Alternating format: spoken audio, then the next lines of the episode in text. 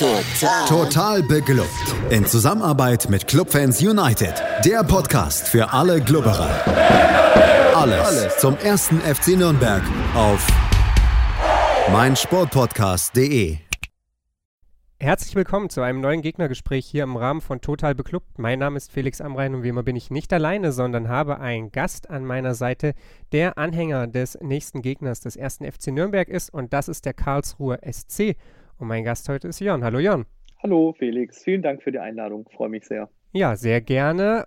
Ich freue mich, einiges von dir über den KSC zu erfahren, insbesondere warum es da aktuell so gut läuft, nachdem ihr ja letzte Saison beinahe die Ehre gehabt hättet, die uns dann zuteil wurde, nämlich an der Abstiegsrelegation teilzunehmen.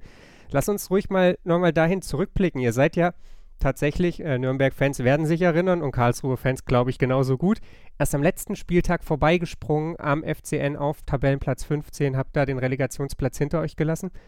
Und ja, jetzt sieht es aktuell ganz, ganz anders aus. Ihr steht auf Platz 5 der Tabelle, ähm, habt sogar so ein bisschen Tuchfühlung zu den Aufstiegsrängen, je nachdem, wie es da auch an diesem Wochenende bei der Konkurrenz vor euch läuft. Was hat sich da im Sommer in Karlsruhe getan, dass das auf einmal so viel anders aussieht?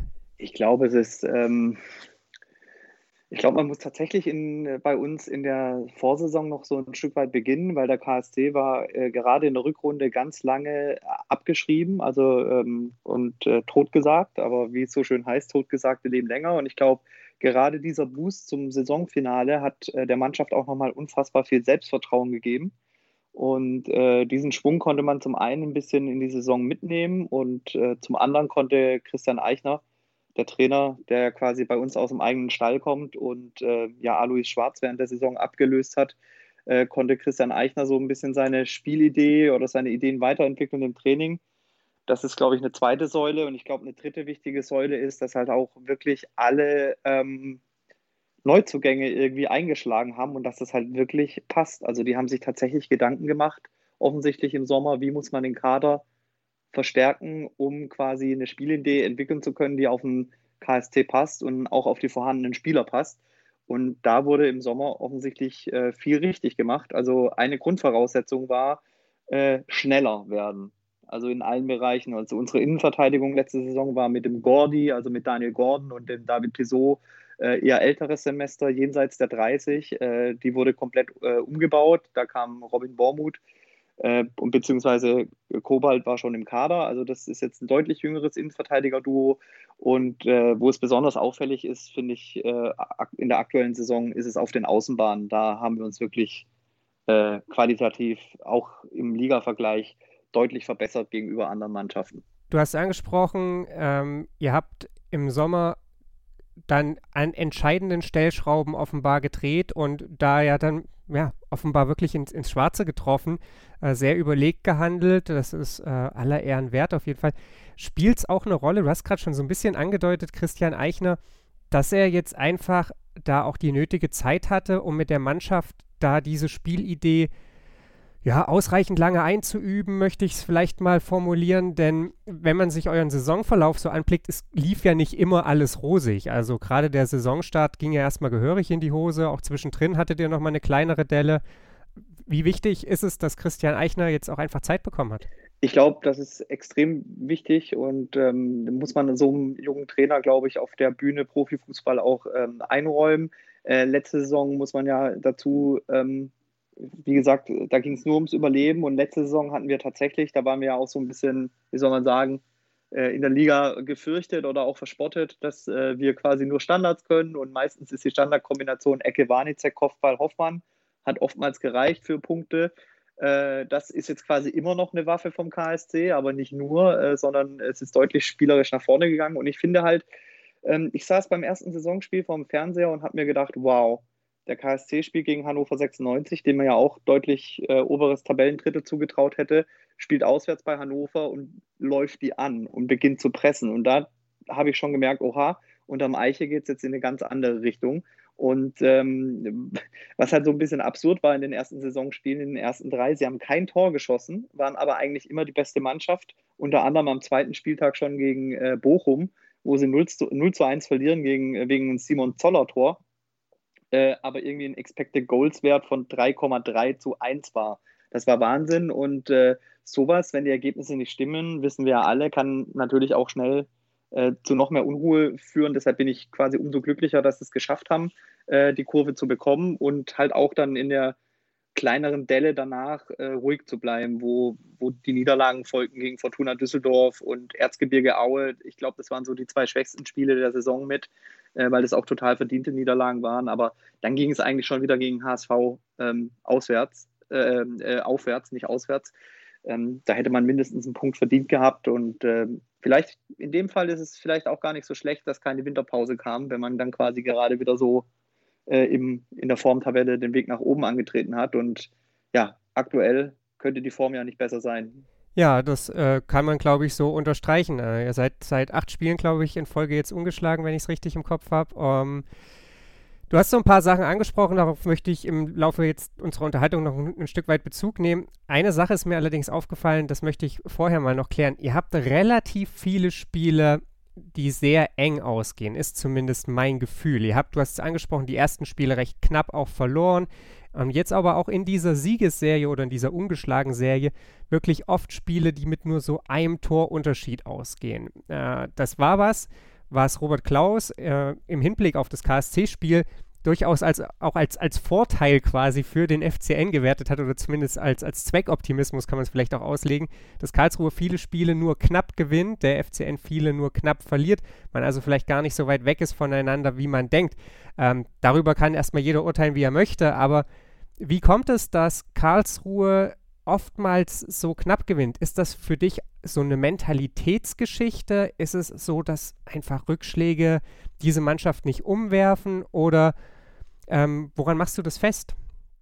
Boah, ich habe ja tatsächlich immer, ich habe ja sehr oft das Gefühl, dass der KSC knapp gewinnt, aber ich glaube, dieses Gefühl hat jeder Fan, weil solche Spiele natürlich bei einem hängen bleiben. Also wir hatten in der ersten Saisonhälfte hatten wir schon ein paar souveräne Siege, sage ich mal, gegen, bei St. Pauli, gegen Sandhausen und äh, in Braunschweig, aber ähm, du hast absolut recht, äh, wie, wenn, was du angesprochen hast. Ich glaube, beim KSC ist es aktuell wirklich eine Mentalitätsgeschichte. Also man muss sehen, dass von diesen knappen Spielen, die gewonnen wurden, die Mannschaft eben zurückkam oder sich quasi nach einem Ausgleich äh, doch nochmal durchgebissen hat. Äh, da kann man jetzt, glaube ich, stundenlang drüber philosophieren, inwieweit das quasi äh, das Quäntchen Glück ist. Äh, das man dann braucht, äh, wenn es mal gut läuft. Aber andererseits, äh, in solchen Spielen wechselt Christian Eichner eigentlich auch immer offensiv. Also der signalisiert der Mannschaft, ähm, dass er gewinnen will. Und ähm, er will vor allem, äh, und die glauben bis zum Ende an den Sieg. Also zum Beispiel in Kiel haben wir 2 zu 0 geführt, kassieren innerhalb von 15 Minuten das 2 zu 2. Was machen wir fünf Minuten vor Schluss? Das, den Siegtreffer. Ähm, in Sandhausen liegen sie jetzt letztes Wochenende 2-0 zurück zur Halbzeit und zerspielen Sandhausen wirklich in der zweiten Halbzeit äh, und gewinnen 3 zu 2 beispielsweise. Ähm, also solche Spielverläufe sind tatsächlich in dieser Saison schon relativ häufig äh, vorgekommen, dass sie sich quasi von Rückschlägen nicht aus der Bahn werfen lassen, weiter dranbleiben und dann eben vielleicht, man kann es Quäntchen Glück nennen, aber was eben eine Qualität ist, dass der KSC selbst in der Phase, wenn es Richtung ja, 1-1 ist okay beispielsweise äh, zum Ende hin plätschert, dass da halt immer mal wieder ein Standard oder ein Eckball kommen kann, wo sie tatsächlich sehr sicher sind immer noch. Ich glaube, neun, neun Tore haben sie bisher geschossen bei Standardsituationen oder sogar zwölf, bin ich mir gerade nicht sicher. Ähm, bestes Beispiel war da auch Bochum, da stand es 1-1 und sie gewinnen das Spiel 2-1. Ja, wollte ich gerade nochmal nachhaken. Das ist nämlich was, worüber ich auch gestolpert bin, ähm, als ich mich ein bisschen auf den Podcast vorbereitet habe. Zwölf Tore sind es tatsächlich nach Standardsituation, was ein immens hoher Wert einfach ist. Also das ist, das ist ja ein richtiges Pfund. Ne? Man, man sagt das ja eigentlich immer so als Fußballfloskel, äh, wenn du Standardsituationen kannst, dann ist schon fast egal, wie du sonst spielst, weil immer irgendwie einer reinfallen kann. Und Fans fordern das ja auch gerne von ihrer Mannschaft ein, dass das, äh, wenn sonst nichts geht, wenigstens das passen muss. Ist es in Karlsruhe auch einfach so, dass genau dieses Wissen, dass man vorne bei Standards so gefährlich ist, vielleicht auch zu, zu einem ja, zu einer gewissen Entspannung führt. Also du hast gerade so ein bisschen angedeutet schon, selbst wenn sonst nichts geht oder das Spiel dem Ende entgegengeplätschert, du weißt, du hast immer noch diesen einen Pfeil im Köcher, den du zur Not ziehen kannst. Ja, glaube ich, also glaube ich definitiv. Also das ist halt dann so eine, das ist dann quasi so eine innere Ruhe oder so eine Selbstverständlichkeit oder so ein Selbstbewusstsein, das man hat, dass man halt theoretisch so ein Stück weit auf Zeit spielen kann und dass so eine Option einem hilft. Also Ich glaube, beim KSC ist es deshalb kein Zufall, weil die zum einen, glaube ich, die Eckenschützen sehr gut sind mit Warnizek und so. Die, die, haben, die spielen sehr präzise Ecken und im Endeffekt hast du ja mittlerweile durch die verschiedenen Innenverteidiger, das war letzte Saison auch schon so, mit Daniel Gordon zum Beispiel, hast du nicht nur einen Zielspieler mit Philipp Hoffmann, sondern du hast eben auch noch die beiden Innenverteidiger, Kobalt und Bormuth, ähm, die sich da nicht scheuen und deshalb ergeben sich da ähm, Optionen, definitiv. Also ich würde schon sagen, dass das ein, ein großer Faktor definitiv ist. Ja, ich glaube, das macht auch irgendwie was mit dem Gegner, ne? Wenn du so als Gegner weißt, oh Gott, dieses Spiel, ey, das, das, das können die auch noch drehen, indem wir denen einfach nur eine Ecke schenken. Also wenn du da auf eine Mannschaft triffst, die vielleicht nicht so sicher ist, äh, will ich gar nicht mal wegreden, dass das vielleicht auch im, im Kopf des Gegners drin ist. Du hast vorhin was angesprochen, was ich auch noch so ein bisschen irgendwie, worüber ich gestolpert bin, nämlich, dass Karlsruhe durchaus sehr, sehr gut darin ist, Chancen zu kreieren, aber nicht unbedingt zu nutzen. Äh, siehst du das als ein Manko, als einen vielleicht logischen nächsten Entwicklungsschritt? Ja, definitiv. Ähm, also man muss ja mittlerweile sagen, sie spielen sich ja Chancen raus. Also sie sind spielerisch definitiv besser als letzte Saison, was auch damit ähm, so ein bisschen zusammenhängt, dass sie umgestellt haben. Also Philipp Hoffmann ist nicht dieser äh, Spieler, den man sucht in der Box, sondern der geht sehr oft ins Mittelfeld und äh, macht dann hinter sich die Räume frei für die schnellen äh, Außenspieler. Und das muss man halt schon sagen. Also es ist nicht nur die Mentalität, die den KSC auszeichnet, äh, beziehungsweise nee, auszeichnen ist jetzt hier in dem Fall das falsche Wort, sondern quasi äh, das Problem ist halt auch, dass sie teilweise in äh, Situationen, wo sie dem Gegner mega überlegen waren, einfach nichts daraus gemacht haben und dadurch dann quasi hinten raus äh, in Stress gekommen sind, also dass sie den Gegner zurückkommen haben lassen durch einen Ausgleich oder eben äh, sogar das Spiel verloren haben. Am eindrücklichsten ist mir da äh, das Heimspiel gegen Darmstadt noch in Erinnerung. Das ging 3 zu 4 aus mit einem Handelfmeter in der 90. plus 5 für, für Darmstadt und da steht es 2-0 zwischendurch und die müssen, also die dominieren Darmstadt die komplette erste Halbzeit und äh, gehen dann quasi nur mit dem 2 zu 0 in die Kabine, was eigentlich erreichen sollte. Aber ähm, hat in dem Fall nicht gereicht tatsächlich und das Spiel geht dann, ähm, nee, 2-1, stimmt, Darmstadt ist früh in Führung gegangen, aber sie gehen dann 2-1 in die Pause und es müsste hätte deutlich höher stehen müssen. Ähm, ja, gut. Ähm, aber an der Chancenverwertung können sie tatsächlich noch arbeiten, weil eigentlich haben sie in der aktuellen äh, Saison genug. Äh, ich glaube, eine Statistik, die auch dafür spricht, äh, sind die Aluminiumtreffer. Da sind es, glaube ich, neun aktuell. Das ist ebenfalls ein sehr hoher Wert, ja. Ja, es gab mal so eine Saison beim FCN, da war das auch so. Ich weiß gar nicht mehr, in welcher das war. Da haben die gefühlt mehr Aluminium als Tore getroffen. Also, ja, aber lange ist es her. Schatz, ich bin neu verliebt. Was?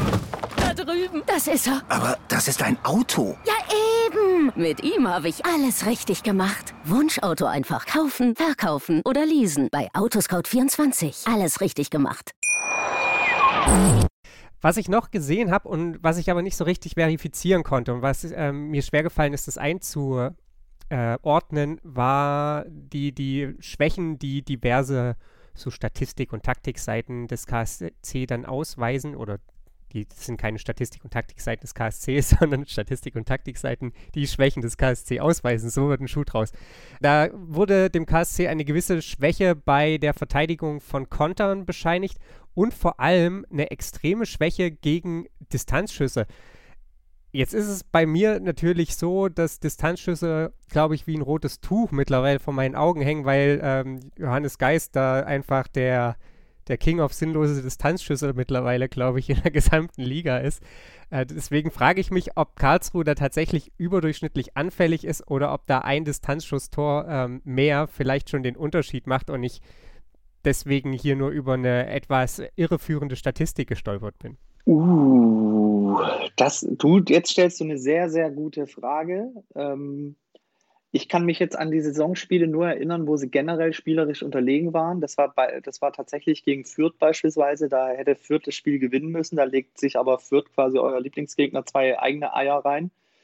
Äh, und ansonsten ist es mir auch gegen den HSV zumindest aufgefallen, das ist jetzt aber nur so ein Gefühl, äh, ist es mir aufgefallen, dass sie da in der ersten Halbzeit eben nicht die, die Mitte vernünftig zubekommen haben, also quasi diese Räume vorm Strafraum, dass da ein bisschen zu viel Platz war und dass da der Gegner so ein bisschen schalten und walten konnte, wie er wollte. Ähm, das, das kann schon sein, dass, dass wir da so ein ähm, gewisse, dass wir da so ein bisschen anfällig sind. Und bei, bei Kontern bin ich mir jetzt tatsächlich auch gar nicht so sicher. Also ich kann mich zumindest an Tore erinnern, wo es einfach zu schnell geht. Also wie beispielsweise ähm, letztes Wochenende gegen Sandhausen, das 2 zu 0 von Sandhausen, das ging schon sehr einfach. Das war quasi Ballverlust und dann wird schnell umgeschaltet und mit drei, vier Kontakten ist, ist das Ei bei uns im Netz. Also es kann schon sein. Aber ähm, du merkst gerade selber, äh, die positiven Aspekte äh, überwiegen dermaßen diese Saison, dass ich solche Dinge gar nicht so ähm, auf dem Schirm aktuell habe. Also was ich finde, was man in den letzten Spielen so ein bisschen merkt, ist zumindest, dass der Januar sehr gut war vom KST. Das ist ja erstmal lobenswert mit so Siegen gegen die Top-Teams, äh, Bochum, Kiel und äh, Fürth. Aber dass dadurch jetzt im Februar gegen Mannschaften, also dass, dass so die Favoritenrolle zu uns langsam kommt und dass es dann eben spielerisch so ein bisschen schwerer wird, weil die sich dann natürlich mitunter ein bisschen eng gestaffelt da hinten reinstellen und es so schwieriger wird. Also Regensburg war so ein typisches Ding. Also Regensburg hat Regensburg Dinge gemacht, äh, läuferisch und zweikämpferisch sehr intensiv. Und das war sehr schwierig für den KSC, das spielerisch zu lösen. Also da könnten sie beispielsweise noch nicht so weit sein, ähm, was solche Dinge angeht. Und ja, aber ja, guter Punkt. Müsste ich drüber nachdenken tatsächlich ist, ich kann das total verstehen, dass man das auch nicht so aus der Kalten beantworten kann. Ich habe das, äh, wie gesagt, gelesen und dann dachte ich nur so, ja, vielleicht ist es tatsächlich so auffällig, dass es äh, dir auch so augenscheinlich gleich bewusst ist, aber gerade so über eine Saison verteilt, wenn du, glaube ich, drei Distanzschusstore fängst, dann bist du schon, wahrscheinlich schon voll over the top und dann wird es so als Schwäche ausgewiesen, obwohl man das vielleicht gar nicht äh, so hat. Oder vielleicht, wie du es schon sagst, macht man einfach die Mitte nicht konsequent zu, lässt relativ viele Schüsse zu, aber das schlägt sich gar nicht so richtig in Zahlen nieder, also in, in der Form dann in Gegentoren. Und dann bleibt einem das, glaube ich, auch einfach nicht so hängen. Nee, ich glaube, das Mismatch, ist, also zum Beispiel, äh, was, was, mir total hängen geblieben ist beim HSV-Spiel, war zwar vielleicht die Mitte beim einen Tor nicht zugemacht, aber da war vor allem das Problem, dass der HSV noch mal schneller auf dem Flügel war als wir. Also gerade Heise gegen Jatta war wirklich nicht schön. ja, äh, ich weiß gar nicht mehr, wer bei uns alles gegen Jatta spielen musste. Gefühlt, da musste es jeder mal versuchen. Also das sagt so mein, meine falsche Erinnerung in dem Moment wahrscheinlich, aber ja, war auch nicht schön. Du hast angesprochen, die Favoritenrolle wird in den nächsten Spielen höchstwahrscheinlich zum KSC wechseln. Ihr spielt jetzt gegen Nürnberg, Darmstadt, St. Pauli, Braunschweig, Paderborn, Osnabrück, eigentlich gegen gefühlt die komplette untere Hälfte der Tabelle. Ähm, da seid ihr in jedem Spiel, denke ich, Favorit. Ist das, du hast schon gesagt, die, die größte Schwäche vielleicht, dass man spielerisch jetzt lösen muss gegen tiefstehende Gegner? Und ist das das, was dem ersten FC Nürnberg vielleicht auch Hoffnung machen könnte, wenn man auf das Spiel blickt? Ja, also ich glaube ich glaub schon. Also ich bin tatsächlich, ähm, ich bin tatsächlich auf das Nürnberg-Spiel am meisten gespannt von den Spielen, weil die, die anderen kann ich so ein bisschen einschätzen. Also da weiß ich ungefähr, was auf den KSC oder mich als Fan zukommt. Aber in Nürnberg ist es halt auch immer so, beim, beim Club warte ich die ganze Saison irgendwie, dass der Knoten aufgeht und dann hat man natürlich immer die Befürchtung, dass es ausgerechnet gegen den eigenen Verein ist. Und äh, von daher kann sich, ich denke, ja, also ich glaube, Nürnberg hat, das hört sich jetzt blöd an, aber in dem Sinn hat Nürnberg gar nicht so viel zu verlieren. Also im Endeffekt kann Nürnberg relativ befreit aufspielen und sich das erstmal angucken und Karlsruhe den Ball überlassen. Also ich könnte mir schon vorstellen, dass es auf sowas rauslaufen wird.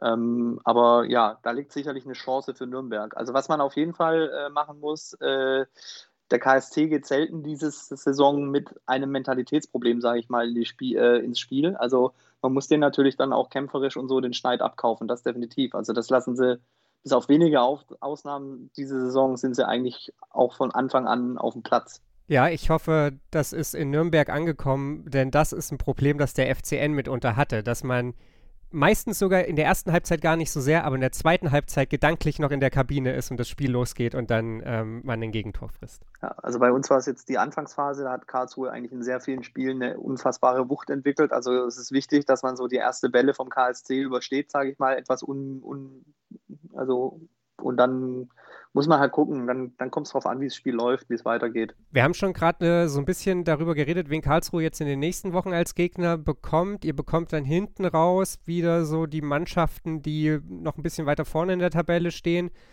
plus die ein oder andere dazwischen. Ähm, aktuell, ich habe mir das mal angeguckt, irgendwie bei 538 äh, wird die Wahrscheinlichkeit für den Aufstieg des KSC mit 12% berechnet. Ähm, das ist natürlich relativ müßig und äh, alles, aber dadurch, dass ihr jetzt auch in Anführungsstrichen leichte Gegner bekommt, ja, kann diese Serie von ungeschlagenen Spielen natürlich noch ein bisschen weitergehen. Was sagt denn so dein Bauchgefühl als Fan? Geht für den KSC tatsächlich was in Richtung Aufstieg? Also um ehrlich zu sein, nein. Also ich würde ähm, ich würd sagen, auch jetzt, um mal den Punkt abzuschließen, weil wir wissen ja, woher wir kommen. Ich glaube, nach unten müssen wir uns wirklich keine Sorgen mehr machen. Klar, es ist theoretisch noch möglich, 36 Punkte, ähm, äh, sind noch keine 40. Aber wenn man so ansieht, wie unten gepunktet wird, also gerade Sandhausen und äh, Braunschweig, dann ähm, befürchte ich da sogar ein kleines Schneckenrennen. Also da wird definitiv nichts mehr passieren. Und äh, jetzt ist es halt so, also was ein Vorteil sein kann, äh, sie müssen nicht. Weißt du, wie ich meine? Also die sind jetzt in dieser, die haben sich die Situation erarbeitet, sie müssen da nicht, sie sind da jetzt mit dabei. Ähm, was man halt jetzt so ein bisschen merkt, und ich meine, hinterher ist man immer schlauer, deshalb ärgere ich mich aber auch extrem über diese ersten drei, vier Saisonspiele. Das sind so die Punkte, die dem KSC fehlen, weil ich habe irgendwann mal beim Millern-Ton vom FC St. Pauli so eine Analyse gelesen, das war ist jetzt sieben oder acht Spieltage her, dass der KSC eigentlich was bei diesen Expected äh, Points eigentlich vorm HSV noch Tabellenführer sein müsste. Wie gesagt, das ist so, das ist so ein paar Spiele äh, her schon. Äh, das Problem, das ich so ein bisschen habe, ähm, mir fällt gerade, also man muss A, erstmal seine eigenen Hausaufgaben machen, das ist völlig klar. Aber ehrlicherweise fallen mir gerade bei den ersten drei Mannschaften fällt mir keine ein, die so abfällt. Also ich finde dieses, ich finde dieses Trio da oben extrem stark und auch wie sich das gegenseitig pusht. Ich meine, es ist Wahnsinn. Der HSV hat, glaube ich, jetzt auch acht Spiele oder so nicht mehr verloren und ist plötzlich im dritten, weil sie zwischendurch ein paar Unentschieden hatten. So. Und ähm, ich fürchte halt, dass von den drei da oben keiner mehr rausfällt. Also du hast halt die Aufgabe, sechs Punkte aufholen zu müssen. Und die sehe ich halt noch nicht so richtig, wo man die aufholen kann. Also natürlich kann man da immer sich abknapsen, zwei, drei Spieltage mal so ein zwei Punkte abknapsen, aber es bedeutet ja quasi, dass sie im Endeffekt durchpushen muss. Also und da bin ich halt gespannt, ob das passiert. Also ich glaube, von der Mentalität her macht, wird die Mannschaft durchziehen, das auf jeden Fall. Aber mal sehen, ist schwer zu sagen. Ich glaube, vom Bauchgefühl her werden sie nichts mit dem Aufstieg zu tun haben, weil die drei oben, vor allem die drei oben, sind einfach zu stark. Ja, ich bin gespannt. Also am Montag könnte es ja schon ein bisschen anders aussehen. Da spielen Fürth gegen, spielt Fürth gegen Kiel. Wenn Fürth da die drei Punkte holt, ihr drei Punkte gegen uns holt, sind es halt schon nur noch drei Punkte Rückstand, ne? Und ähm, aber klar, ich verstehe das. Also gerade HSV, Bochum, Kiel ist schon, ist schon eine Wucht da vorne. Äh, und Fürth lässt halt ab und an relativ leicht Punkte liegen, wo sie eigentlich die bessere Mannschaft sind. Vielleicht auch so ein, eine Gemeinsamkeit mit dem KSC. Gegen uns zum Beispiel haben sie drei Punkte liegen lassen. ja, ja. Ja, ich bin gespannt. Also es wird tatsächlich spannend. Also klar, das sind immer so Binsenweisheiten. Ich glaube, äh, nach diesem Spielesektor mit den ganzen Mannschaften, also ich sag mal bis zum Osnabrück spielt, dann ist man schlauer. So, weil dann kommen halt auch die Gegner, gegen die sie in der Hinrunde nicht so gut ausgesehen haben, mit, ähm, mit Düsseldorf, Aue und Hamburg. Da bin ich sehr gespannt. Also Saison, ich finde tatsächlich rein vom Spielplan her, dass sich der KSC dieses Jahr nicht beschweren so richtig. Also sie haben wirklich äh, große Chancen, Punkte zu sammeln jetzt noch. Das auf jeden Fall. Äh, wie jede Mannschaft. Aber ich glaube, so der Spielplan, der, der kommt uns so ein bisschen entgegen dieses Jahr. Ja, anders als dem ersten FC Nürnberg. Das erzähle ich zwar gefühlt in jedem dritten Podcast, aber wir bekommen jetzt zum Saisonende nur noch Mannschaften von oben. und dann äh, gibt es so einen Abschluss gegen Hannover. Das ist, wegen muss Nürnberg eigentlich jetzt punkten und nicht halt irgendwann. Ähm, während ihr, klar, die Möglichkeit habt, äh, jetzt zu punkten und dann schaut man einfach so Mitte April, wo steht man und wenn man dann noch dran ist, dann hat man in direkten Duellen halt einfach die Möglichkeit, im Zweifelsfall Rückstand noch zuzumachen. Ne? Also das ist schon irgendwie eine, eine geile Situation so auch als, als Fan, ja, finde ich zumindest. Auf jeden Fall, ja, stimmt. Ja, aber ich bin, oh, das ist jetzt schwer. Also ich, wahrscheinlich, also mal eine Saison auch entspannt sein, fände ich auch mal schön. Und jetzt, wenn wir jetzt wieder da ins, also ich habe nichts gegen einen Bundesliga-Aufstieg, das auf keinen Fall, aber jetzt wenn man quasi mal eine Saison hätte, wo man frühzeitig sich die letzten fünf bis acht Spieltage angucken kann und ganz entspannt. Naja, wobei, jetzt ist ja auch Corona, ich wollte gerade sagen, ganz entspannt ins Stadion gehen kann. Ähm, nee. Ja, ich bin, ich bin gespannt, was passiert, tatsächlich. Ja, ich bin es definitiv auch. Ich will deine Hoffnungen auch gar nicht zu hoch treiben, nicht, dass du am Ende enttäuscht bist. Äh, bedanke mich auf jeden Fall bei dir, Jörn, für die Einblicke zum KSC. Äh, bin gespannt, was uns für eine Mannschaft dann am Sonntag erwartet. Äh, die Favoritenrolle ist, denke ich, sehr klar verteilt und mal gucken, ob die von dir angesprochene Möglichkeit oder die, die Chance eigentlich nichts verlieren zu haben, dem ersten FC Nürnberg womöglich ein bisschen Freiheit verleiht und wir dann ein zumindest attraktives Fußballspiel von beiden Seiten sehen. Das wäre sehr schön. Und äh, jetzt, wo du so sagst, muss ich ja ehrlicherweise auch sagen, der KSC hat ja eigentlich auch nichts mehr zu verlieren, spätestens seit letztem Wochenende. Von daher wird es, glaube ich, äh, schön offenes Visier, hoffe ich. Da freue ich mich drauf. Ich bin gespannt, ob es so kommt. Wir werden es auf jeden Fall dann natürlich auch nächste Woche hier im Podcast wieder analysieren. Ähm, hoffentlich dann nicht mit ganz so viel Fatalismus wie in den letzten Wochen. Äh, in dem Sinne, ja, bleiben wir gespannt, versuchen irgendwie ein bisschen positiv zu bleiben rund um den ersten FC Nürnberg und schauen dann, wie gesagt, nächste Woche wieder zurück. Und natürlich auch voraus, dann gibt es das Gegnergespräch gegen Eintracht Braunschweig, wie immer hier auf meinsportpodcast.de. Schatz, ich bin neu verliebt. Was? Da drüben. Das ist er. Aber das ist ein Auto. Ja, Mit ihm habe ich alles richtig gemacht. Wunschauto einfach kaufen, verkaufen oder leasen. Bei Autoscout24. Alles richtig gemacht. Total. Total beglückt. In Zusammenarbeit mit Clubfans United. Der Podcast für alle Glubberer. Alles, Alles zum ersten FC Nürnberg auf meinsportpodcast.de. Schatz, ich bin neu verliebt. Was? Drüben. Das ist er. Aber das ist ein Auto. Ja, eben. Mit ihm habe ich alles richtig gemacht. Wunschauto einfach kaufen, verkaufen oder leasen. Bei Autoscout24. Alles richtig gemacht.